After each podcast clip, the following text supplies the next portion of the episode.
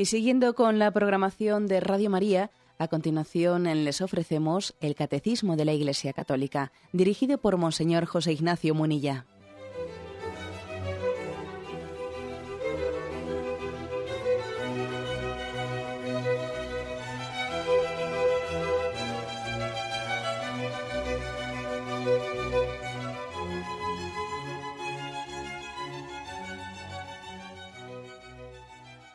Cordial saludo a todos los oyentes. Un día más, con la gracia del Señor, proseguimos el comentario del Catecismo de nuestra Madre, la Iglesia. Hoy es el segundo día que dedicamos a la explicación de esa segunda petición del Padre nuestro, venga a nosotros tu reino.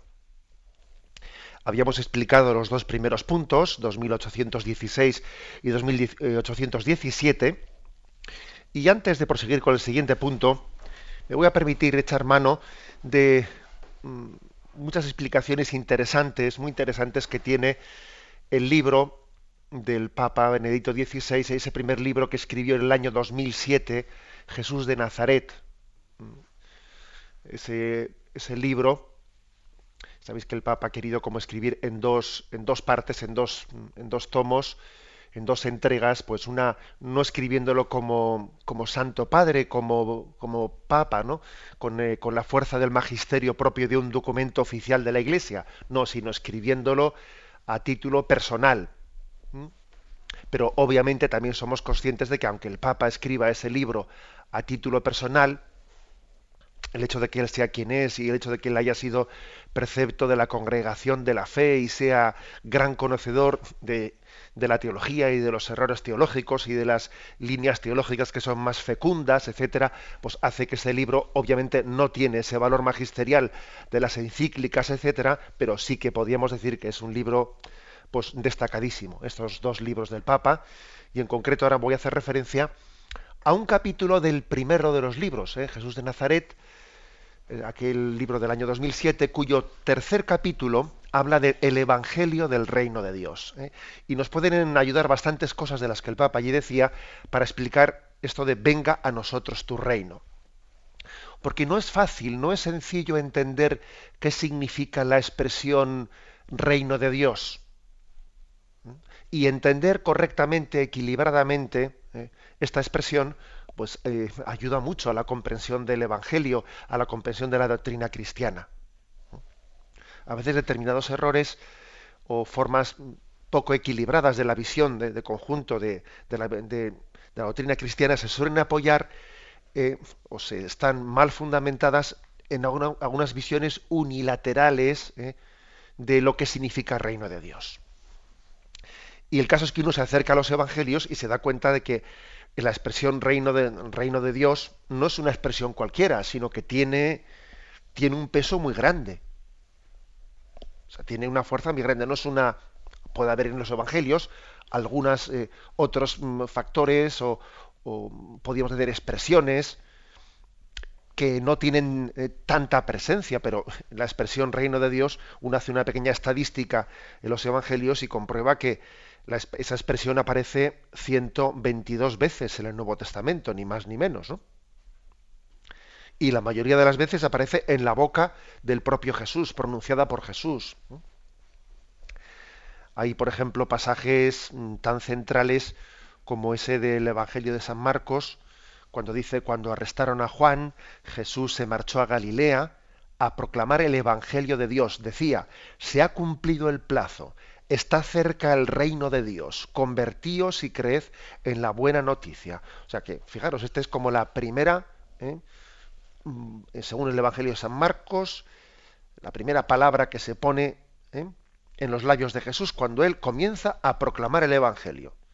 Le detienen a Juan Bautista, se marcha a Galilea y comienza a proclamar el Evangelio con estas palabras. Está cerca el reino de Dios convertíos y crece el Evangelio. ¿Qué significa eso del reino de Dios? ¿no? Y lo mismo podríamos decir en San Mateo. Dice, recorría toda Galilea, enseñando en las sinagogas y proclamando el Evangelio del reino, ¿eh? el Evangelio del reino, curando las enfermedades y las dolencias del pueblo. Bueno, pues vamos de nuevo a esto, ¿no? ¿Qué significa el Evangelio del reino? ¿Qué significa el reino de Dios? Dice el Papa en, ese capítulo em, de su libro que la palabra evangelio, antes de entrar con el tema del reino, ¿eh? pero que la palabra evangelio se ha traducido últimamente mm, con, con, la expresión, con una expresión que ha tenido, que ha hecho suerte, ¿no? que es buena noticia. Evangelio es buena noticia. Además es literalmente, eh, evangelium eh, es la traducción literal de la, de la palabra. Pero el Papa, que, pues que es un profundo teólogo, dice él que no es, eh, es un término que, lo diga todo. ¿eh? Que decir que evangelio significa buena noticia se queda un poco corto. Se queda un poco corto porque el evangelio no es únicamente un discurso informativo, te voy a dar una buena noticia, ¿no? Te voy a informar. No, sino que además de ser una comunicación, es también una acción. O sea, el evangelio no solo te cuenta cosas, sino que es operativo. Es una fuerza eficaz que penetra en el mundo, transformándolo. No solo es te lo cuento, ¿eh? sino que es una gracia, una gracia que te, que te, da la fuerza para cambiar el mundo, que hace que el mundo vaya cambiando desde dentro, ¿no? Por eso la palabra buena noticia se queda un poco corta para traducir qué significa evangelio. Es una palabra, pero no una palabra que te comunica una noticia, sino una palabra que es activa, que es activa, es como una levadura que va cambiando lo que va transformando eh, la masa. Por eso esto viene bien, el Papa hace esta explicación para que entendamos también qué significa reino. ¿Eh? El Evangelio del Reino es algo que, tiene una gracia, tiene una fuerza de, la gracia de Dios que nos va cambiando, nos da la fuerza de la conversión y tiene la fuerza de cambiar el mundo. Bueno, por lo tanto, entender bien qué significa esto del reino de Dios o el Evangelio del reino es creer en la gracia, ¿eh? la gracia, que Dios nos da su gracia y tiene la capacidad de cambiarnos y cambiar el mundo. ¿eh? Cambiar el mundo. Bueno, pues esta es una primera aproximación. Con lo cual, eh, algo, algo querrá decir, ¿eh? pues el hecho de que tenga una presencia tan fuerte la palabra reino de Dios en los evangelios. Como he dicho antes, son 122 veces. Pero hay un, hay un dato que llama la atención, que es que estas 122 veces que aparecen, la gran mayoría están en los evangelios sinópticos, es decir, en Marcos, en Mateo y en Lucas. En esos tres evangelios, en los que se llaman los sinópticos, que fueron los tres primeros que se escribieron, está la mayoría de las veces em, reflejado, ¿no? O sea, de las 122 veces, 99 están en los evangelios sinópticos. Y en el Evangelio de San Juan y en todo el resto del Nuevo Testamento, las cartas de San Pablo, etcétera, aparece muy pocas veces. ¿Mm? Entonces, llama la atención esto. Oiga, ¿y esto cómo es posible que si tanta importancia tiene la palabra reino de Dios, aparezca tanto en esos tres primeros evangelios, ¿no? Marcos, Mateo y Lucas, y luego ya cuando pasaron unos años, que ya se escribió más tarde el Evangelio de San Juan, o las cartas de San Pablo, aunque algunas se escribieron muy pronto, ¿eh? prontísimo, Mm, ¿por qué después en San Pablo y el Evangelio de San Juan no aparece ese término reino, reino de Dios y en vez de eso eh, aparecen muchas expresiones de, cristología, o sea, la cristología, las expresiones sobre quién es Jesús, eh, el Hijo del Hombre, y se habla de Cristo nuestro Salvador, etcétera. Parece que eso, eh, la predicación apostólica después de la Pascua, em, se, habla siempre en términos de cristología, de, Jesucristo, nuestro Señor, nuestro Salvador, etcétera. Bueno, pues, ¿por qué es esto? Tiene esto mucha importancia. Porque resulta que tú, uno se encuentra por ahí, eh, ya existió eh, pues un teólogo modernista católico que fue lo así, que dijo una famosa frase, ¿no? Su frase fue que Jesús anunció el reino de Dios y luego ha venido la iglesia. ¿eh? como que eso de la iglesia Jesús no lo anunció. Jesús anunció el reino de Dios y luego San Pablo inventó la iglesia. Esa es una especie como de acusación. Y vamos a intentar darle respuesta en este programa de hoy, eh, basándonos en ese, en ese libro y en ese capítulo tercero del libro del Papa, porque es muy interesante esto. Porque básicamente esto, esto lo dice un teólogo, es una cosa así de No, esto también está en la calle. ¿eh? Esto está en la calle también. Básicamente cuando se dice Jesucristo sí, Iglesia no, o cuando se dice, bueno, yo creo en los evangelios, ¿no? En ese espíritu de los evangelios, pero de ahí a, que a lo que luego predica la iglesia y bueno, eso ya es otra cosa, ¿no? Incluso a veces uno se encuentra por ahí eh, pues una, un tipo de expresiones que da la, sensación de que eh, creemos en los evangelios, pero como si después no le diésemos también esa importancia a las cartas de San Pablo o al resto de los textos de la Biblia, que son también palabra de Dios, igual que los evangelios. ¿O qué pasa? ¿Que un libro de la Biblia va a ser más palabra de Dios que el otro? ¿Es que el evangelio de San Marcos o el de San Mateo van a ser más palabra de Dios que los hechos de los apóstoles? O que la carta a los Corintios, o que el Evangelio de San Juan. ¿Eh? Todo es palabra de Dios. Entonces, por lo tanto, esa acusación, ¿eh? esa acusación de que Jesús anunció el reino de Dios y después los apóstoles o algunos apóstoles después eh, crearon la iglesia, que eso no estaba en la mente de Jesús, tenemos lógicamente que rebatirlo con fuerza, porque es absolutamente falsa. Pero para eso, para eso, eh, viene, es muy necesario entender bien qué significa la expresión eh, reino de Dios.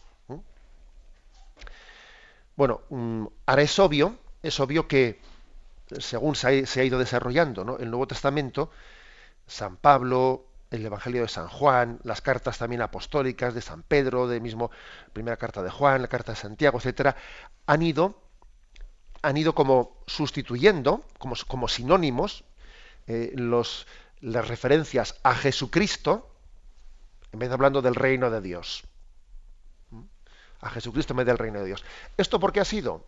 Bueno, pues porque cuando Jesús habló, habló de, del reino de Dios, en realidad, luego vamos a intentar demostrarlo, pero en realidad él, de quien estaba hablando, es de sí mismo. Lo que pasa que quizás en un discurso pronunciado por uno mismo, es verdad que Jesús dijo, dijo claramente, yo soy el camino, la verdad y la vida, y cuando, y cuando Pilato le pregunta, ¿y quién es la verdad para que crea? ¿Quién es el Hijo de Dios para que crea? O sea, lo tienes delante tuyo, ¿qué es la verdad? Está delante tuyo, etcétera, o, delante del Sanedrín confesó que él era el Hijo de Dios, etcétera. Pero obviamente, para de continuo estar explicando ¿eh?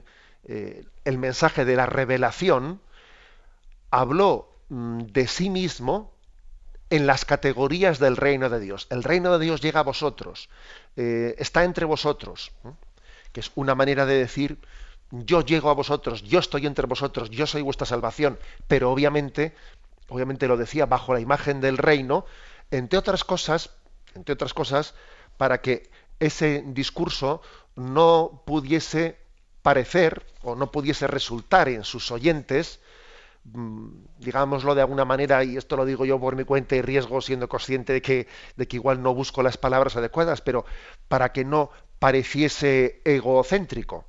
¿eh? Jesús, Él es el centro, él, él, es el camino, la verdad y la vida, pero en la manera de hablar de ese mensaje, Él busca también la imagen del reino de Dios, ¿eh? sabiendo que ese reino de Dios es el mismo, el mensaje de salvación que Él viene a traer, pero lo hace de esa manera, digamos, más mm, mm, menos en la formulación externa, ahora hablo yo de, estoy hablando de una formulación externa, menos egocéntrica.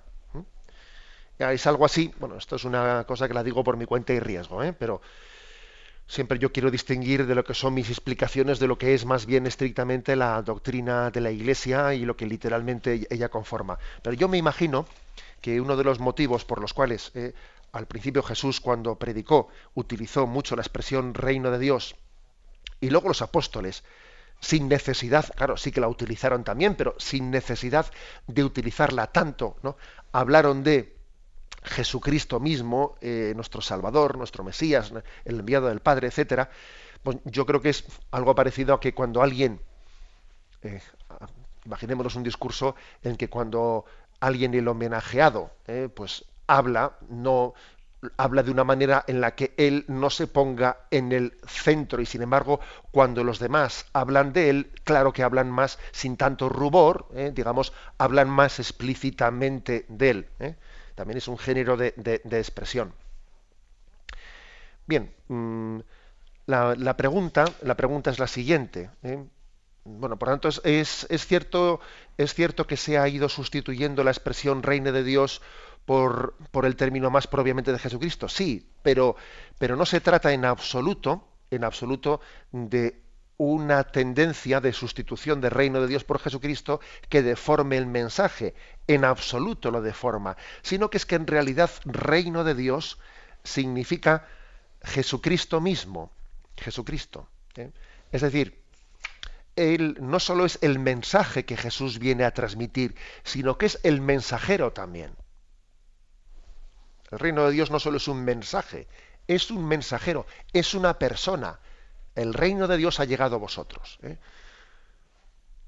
Cuando, cuando le, pregunta, eh, le preguntan que estaba Juan Bautista, estaba en la cárcel, y entonces eh, manda unos enviados a preguntarle a Jesús, ¿eres tú el que tenía que venir o tenemos que esperar a otro?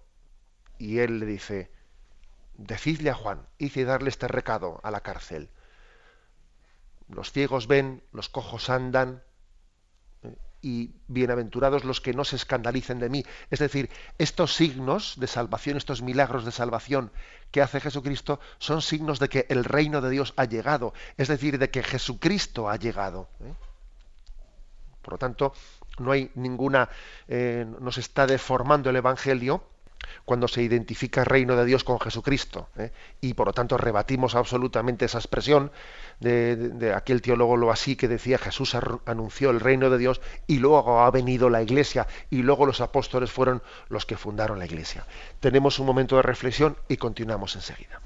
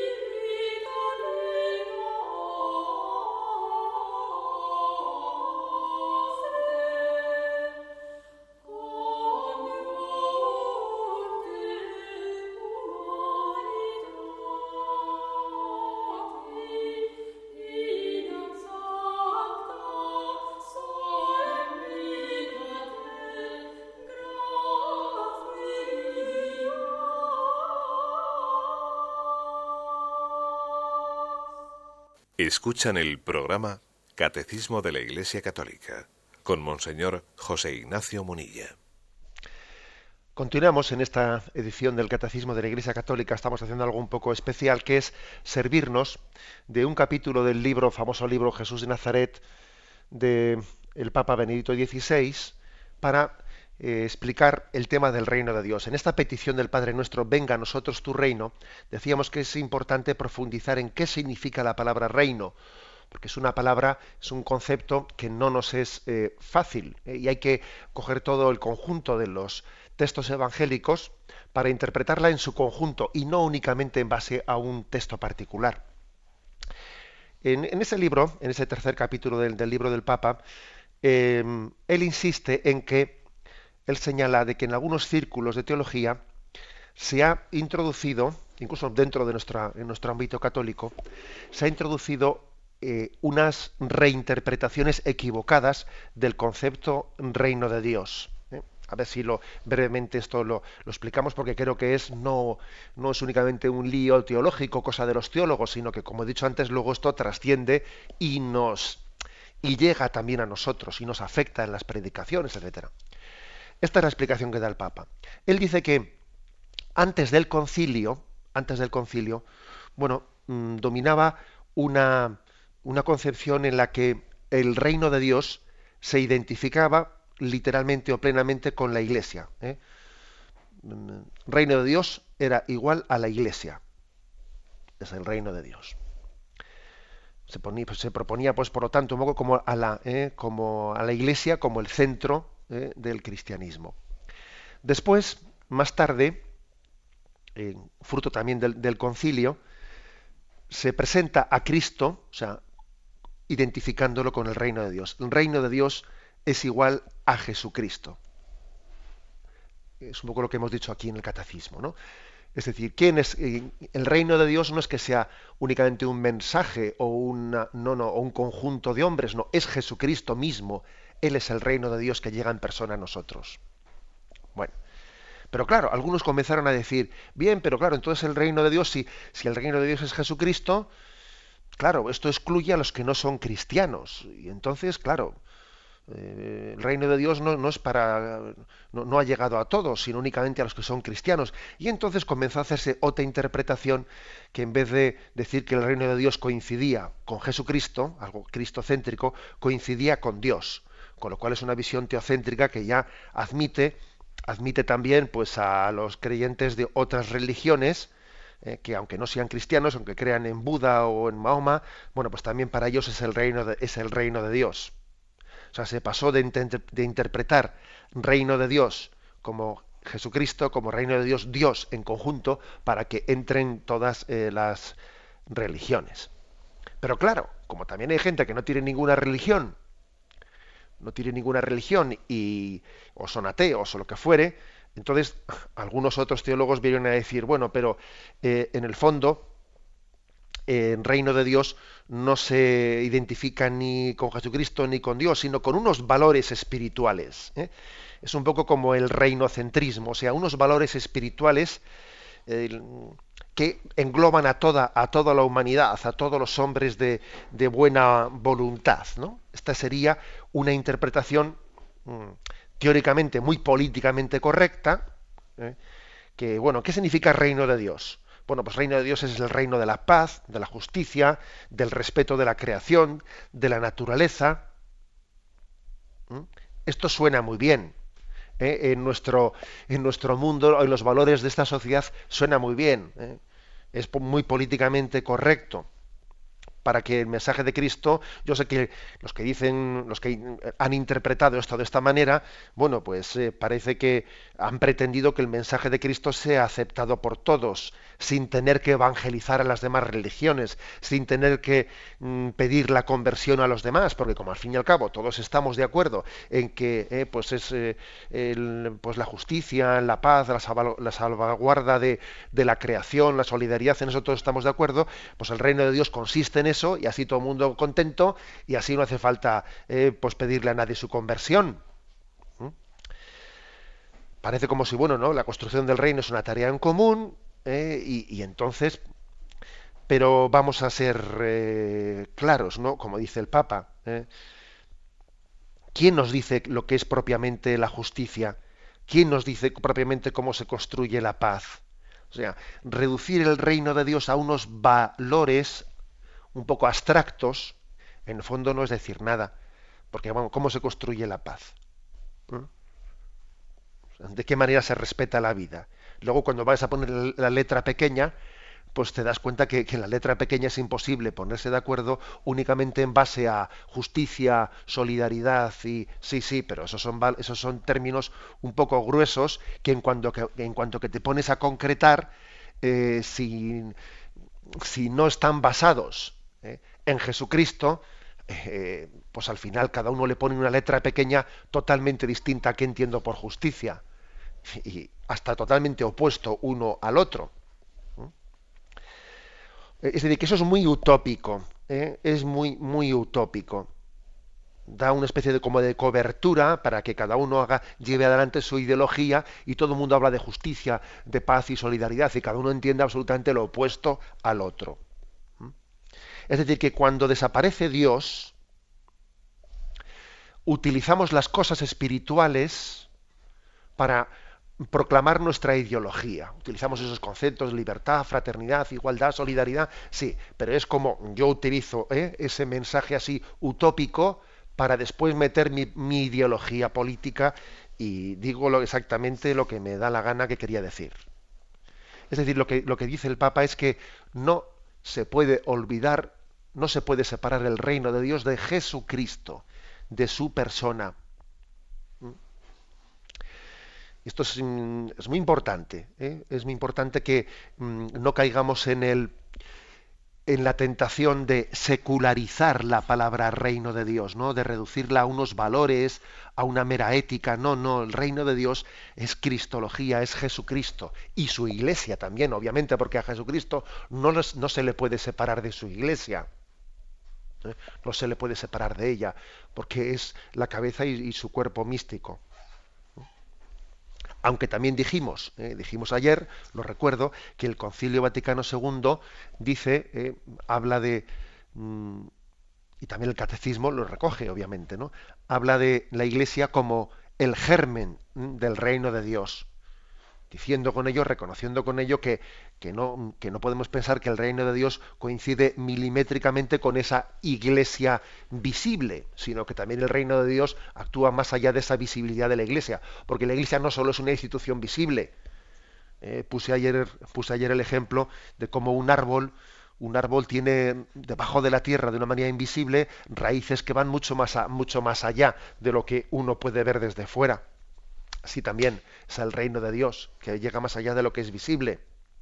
Pero no se puede separar de Jesucristo, no se puede, no se puede reducir a, unos valores éticos y difusos ¿eh? de lo políticamente correcto en cada momento.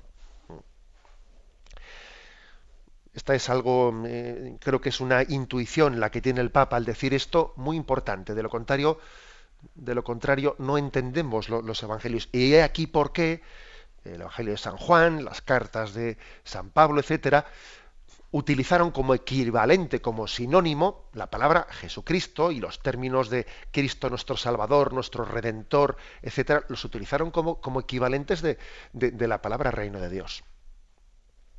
Un matiz, porque el Papa es un gran teólogo y, siempre hace consideraciones que ayudan a entender. Ayer decíamos que, que los evangelios están escritos en griego y la palabra en griego de los evangelios que, con la que se expresa el término reino es basileia. Basileia. Bien, pero el Papa va más allá y dice la raíz hebrea, porque, porque, Jesucristo no hablaba Jesucristo no hablaba griego, ¿eh? él hablaba arameo, que es una especie de dialecto del hebreo, ¿no? La raíz hebrea de la palabra basileia es una palabra dice Malkut, nos dice el Papa. Y resulta que la palabra Malkut, o sea, es decir, reino, reino, es un nombre, que dice el Papa, que es un nombre de acción. Es un nombre de acción. Es decir, que la palabra reino significa reinado, el ejercicio de la soberanía. No se habla pues de un eh, reino de un sitio. El reino sitio no, el reino de ejercer el reinado, ejercer la soberanía. Y además, ejerciéndola ya, no como únicamente una cosa de futuro que está por instaurar, sino que decir el reino de Dios es como decir, Dios está actuando, Dios en todo momento está entre nosotros y su gracia eh, actúa en nuestros corazones. Eh. Eso es lo que significa la palabra reino de Dios. Dios no está de, brazos cruzados, sino que la gracia del Espíritu está aquí, la gracia del Espíritu de Cristo está continuamente tocándonos a la puerta del corazón y está intentando transformar este mundo desde dentro. Eso significa. Es decir, que cuando Jesús habla del reino de Dios, está anunciando que Dios está vivo y que está actuando en el mundo de una manera muy concreta. Eso significa, eh, dice el Papa, reino en, su acepción hebrea. La, la, soberanía de Dios en ejercicio. O sea, un rey que reina y que, y que. Por eso cuando decimos que Cristo es rey de este mundo, de aquí vienen los tiros. ¿eh? De aquí viene. Cristo es rey en el sentido de que aunque no parezca, Él está llevando adelante la obra de la salvación. Dios no está en paro en ningún momento, está actuando. Esta es la hora de Dios. Dios actúa ahora, eso es decir, el reino de Dios ha llegado a vosotros. Dios es vivo y está actuando. ¿Eh? Un término, pues, como, como digo, muy, muy, muy importante. Bien, vamos a tener un momento de reflexión y continuamos enseguida.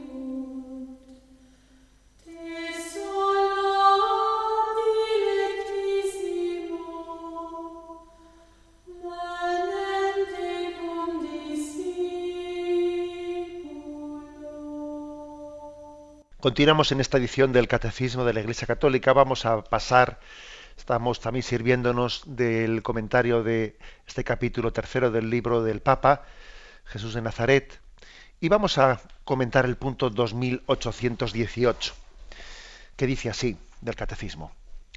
En la oración del Señor se trata principalmente de la venida final del reino de Dios por medio del retorno de Cristo pero este deseo no distrae a la Iglesia de su misión en este mundo, más bien la compromete. Porque desde Pentecostés la venida del reino es obra del Espíritu del Señor, a fin de santificar todas las cosas, llevando a plenitud su obra en el mundo.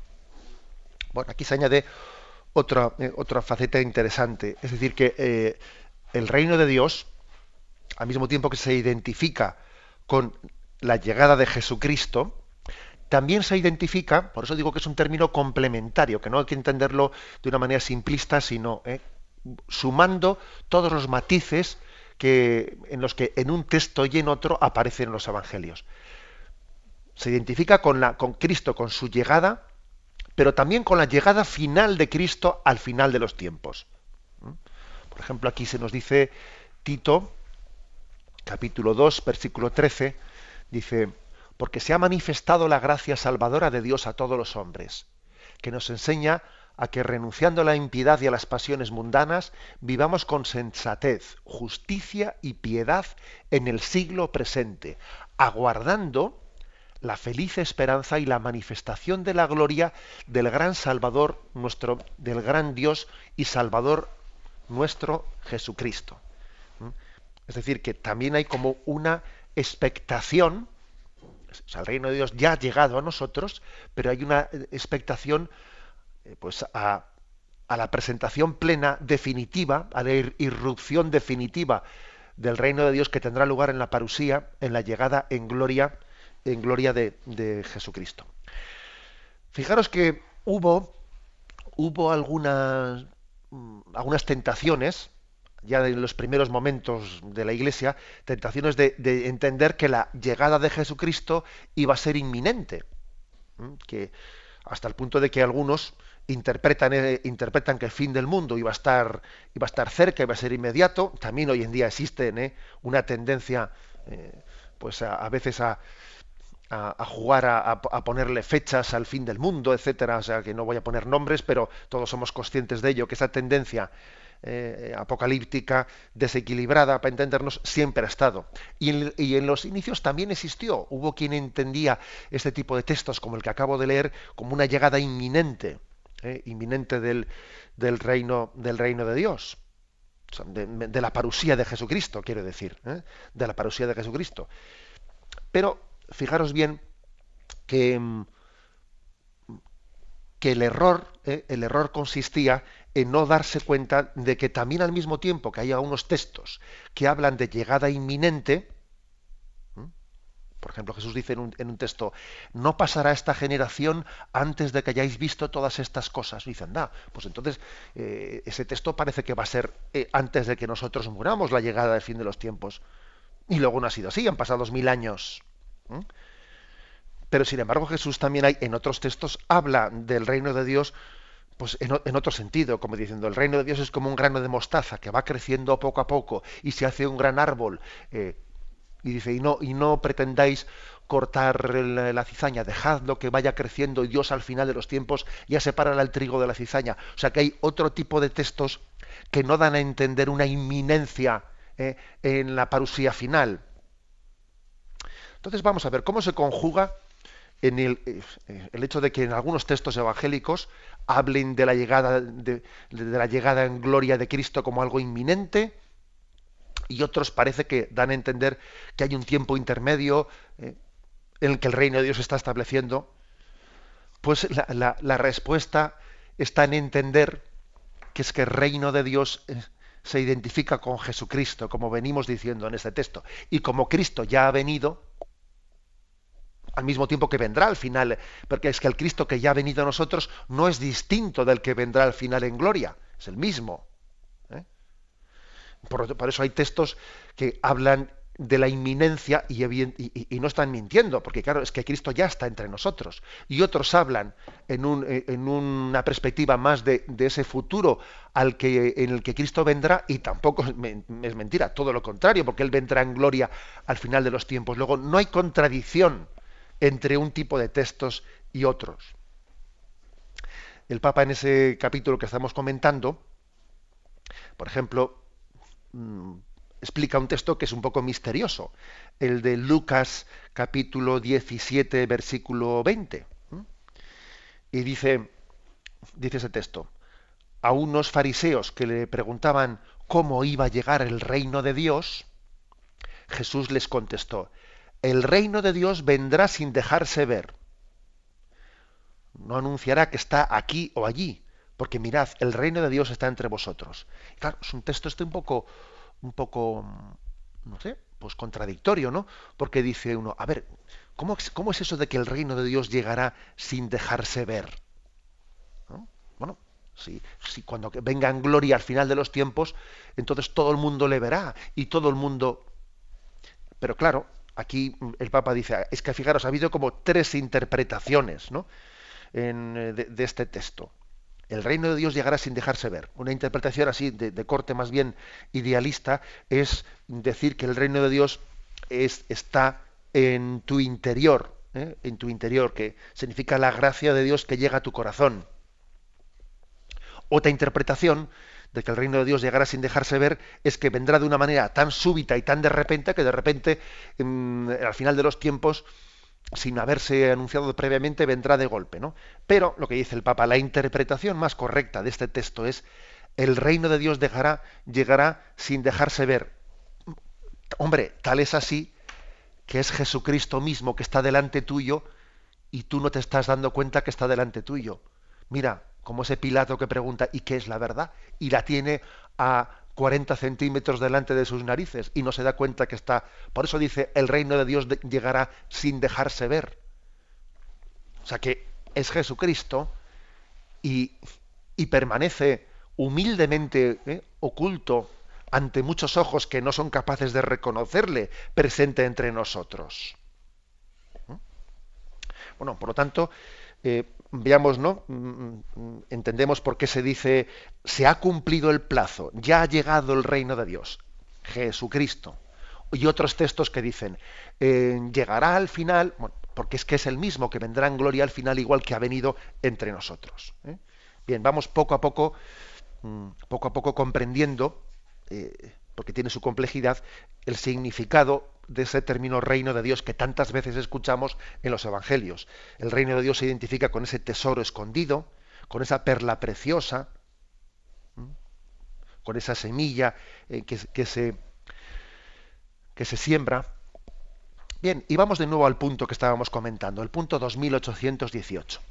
Lo que aquí se añade es otro matiz, y es que ese reino de Dios que vendrá al final de los tiempos no nos distrae de la misión que tenemos en este mundo, más bien nos compromete. El hecho de que el Señor venga al final de los tiempos no nos deja mientras tanto con los brazos cruzados, no, porque como ya está entre nosotros, como aparte de venir al final ya ha venido y su gracia ya está actuando, y decimos que el reino de Dios es la soberanía de Dios en acción, que actúa y transforma. O sea, los cristianos no nos cruzamos de brazos esperando a su llegada última al final, sino que los cristianos eh, estamos ya adelantando su llegada, estamos mm, dejando, dejando que esa semilla vaya creciendo poco a poco, que es la semilla del reino, estamos, eh, estamos siendo testigos de cómo la obra de Dios va increciendo y va poco a poco adelante. Y fijaros que se hizo aquella acusación famosa ¿no? al cristianismo de decir, eh, pues eh, la religión es el opio del pueblo, porque lo que hace es que la gente se quede con los brazos cruzados o con las manos juntitas rezando, esperando que llegue el cielo, y allí en el cielo ya no habrá injusticias, en vez de, en vez de luchar en esta vida, eh, luchar para que no haya injusticias aquí. de eso nada, de eso nada. La historia ha demostrado que la religión no es el opio del pueblo y que los obreros los obreros polacos, cuando se rebelan contra, eh, contra el marxismo, desde luego apoyados también en la fuerza y en la esperanza que les da su fe cristiana, desde luego su fe cristiana no ha sido el opio del pueblo, sino ha sido más bien en la fuerza, los cimientos en los que se han apoyado para sacudirse el opio del pueblo, que en el fondo es el poder, ¿eh? el poder y el materialismo, porque el poder y el materialismo corrompe a cualquiera, tenga la ideología que tenga, ¿no? Eh, sea marxista, sea capitalista, sea lo que sea, sea fascista o sea lo que fuere. El poder y el, eh, y el materialismo corrompe. Ese sí que es el opio del pueblo. Eh. El poder y el, y el dinero. Luego, luego, este mensaje del reino de Dios es liberador, porque nos da esperanza para luchar por la transformación de este mundo nos da, esperanza y a veces incluso cuando pensamos que parece que en este mundo Dios ha sido expulsado de él y parece que esto va por caminos de perdición y a veces tenemos ¿no? la tentación de, parece que como si Dios hubiese olvidado de este mundo. No, frente a ese tipo de tentación descubrimos que el reino de Dios, que la gracia de Dios sigue actuando, sigue transformando y que hay mucho más bien del que parece, porque Cristo es todopoderoso, porque Él transforma al mundo porque al final, aunque los hombres no resistamos, ¿no? Al, final su reino de justicia y de paz se establecerá entre todos nosotros. ¿eh? Bien, vamos a dejarlo aquí, vamos a dar paso a la intervención de los oyentes. Podéis llamar para formular vuestras preguntas al teléfono 917 107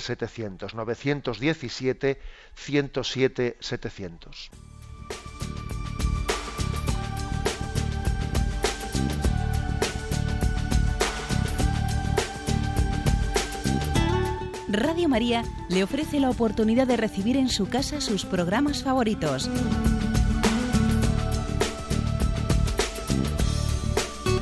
Ahora lo puede hacer a través de nuestra página web www.radiomaria.es o bien llamándonos al 902 500 518.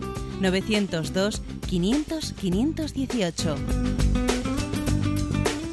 Pídanos el programa que más le interesa en cualquiera de sus emisiones, especificando el día y la hora que lo ha escuchado. Solo nos tiene que decir si lo quiere en CD de audio o CD o DVD en MP3. Haga su solicitud en el 902 500 518 y en www.radiomaria.es. Radio María, más cerca de usted.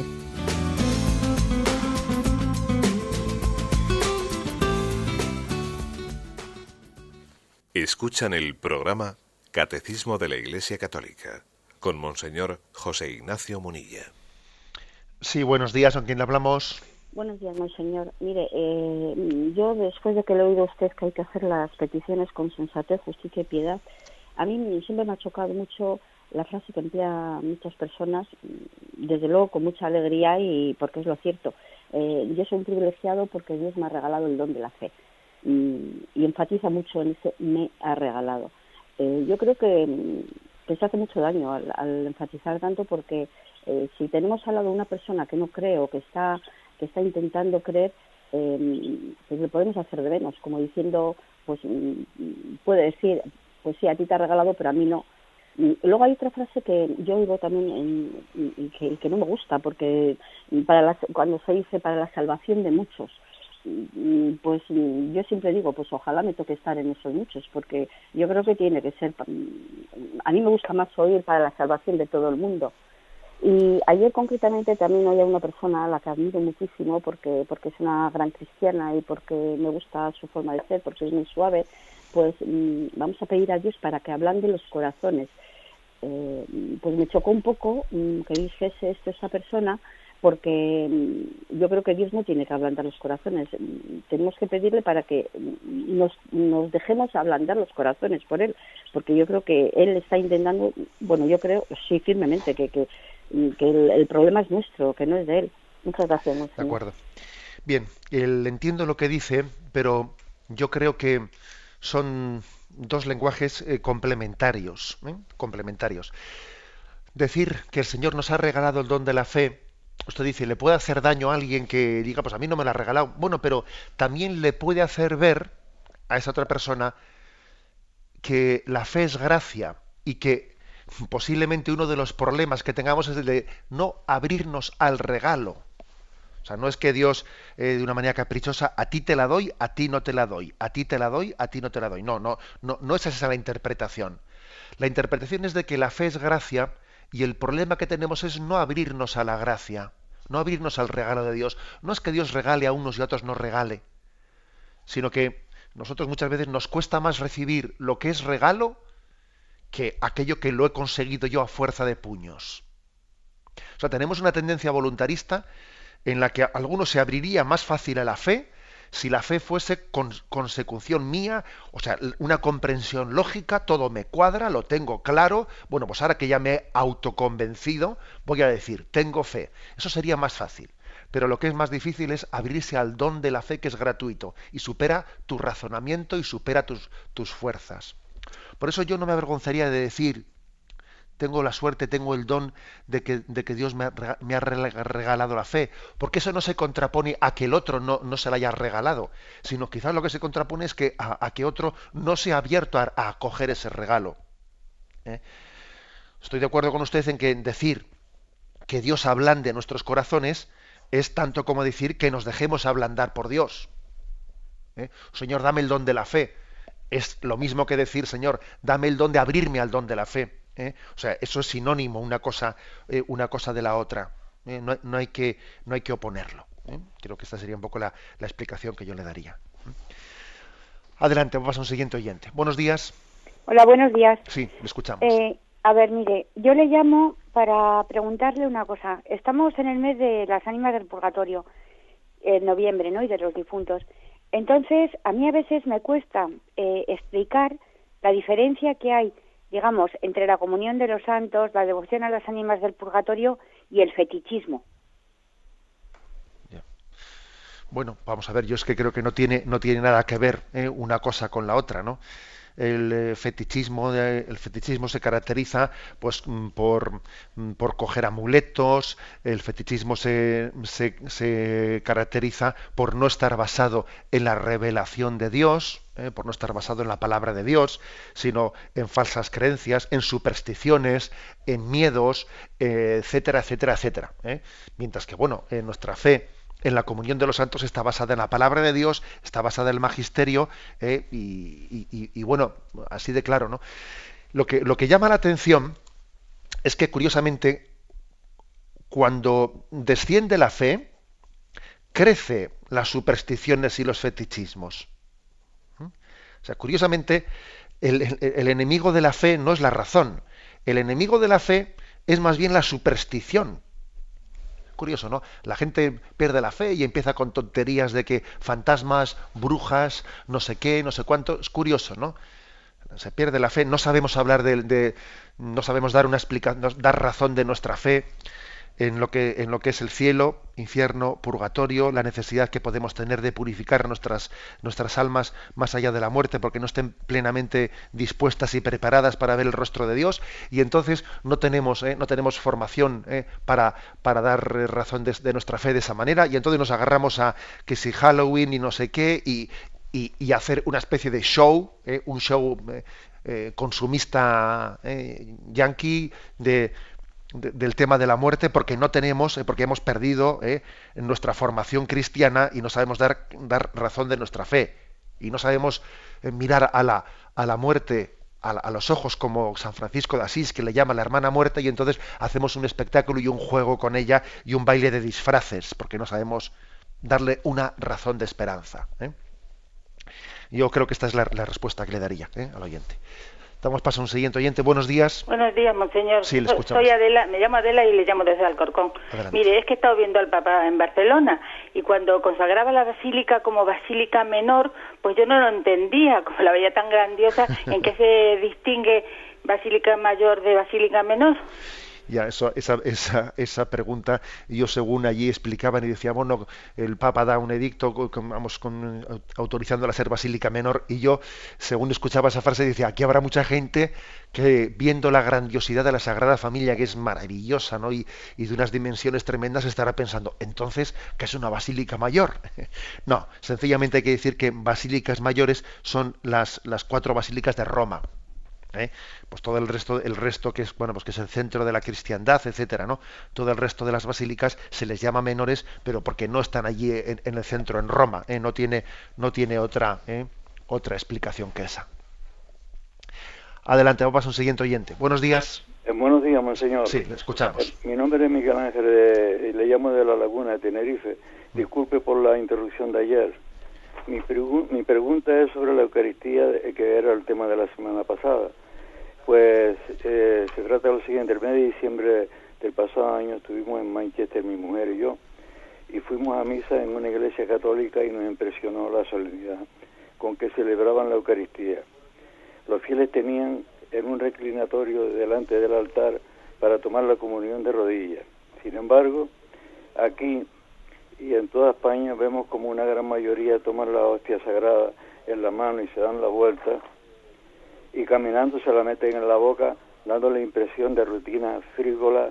Y aquí mi pregunta, ¿por qué no se cumple la indicación del Vaticano de tomar la comunión de rodillas y se le da así la grandeza de la Eucaristía?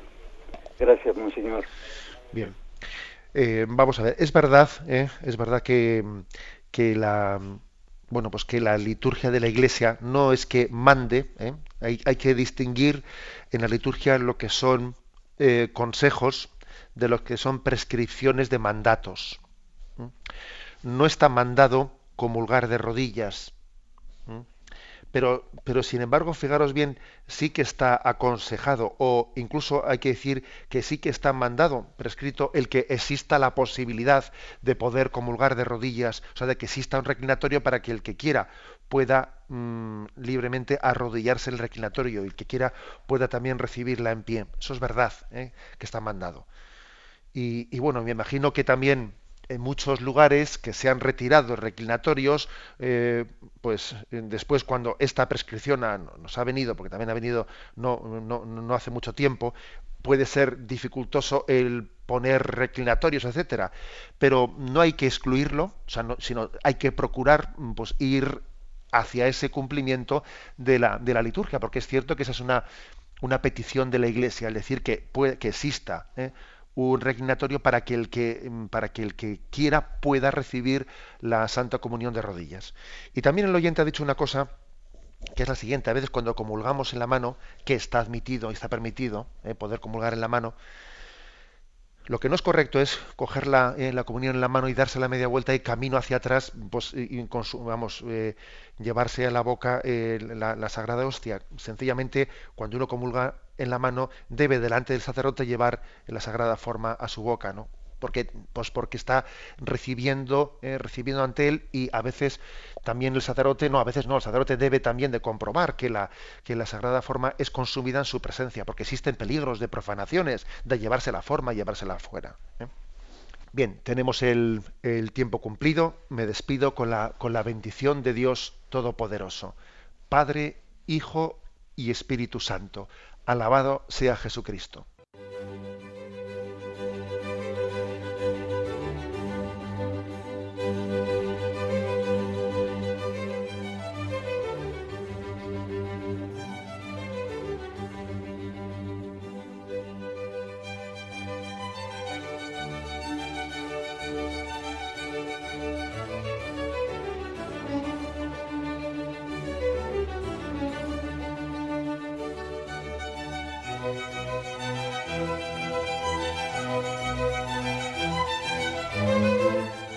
Han podido escuchar en Radio María el Catecismo de la Iglesia Católica, dirigido por Monseñor José Ignacio Munilla.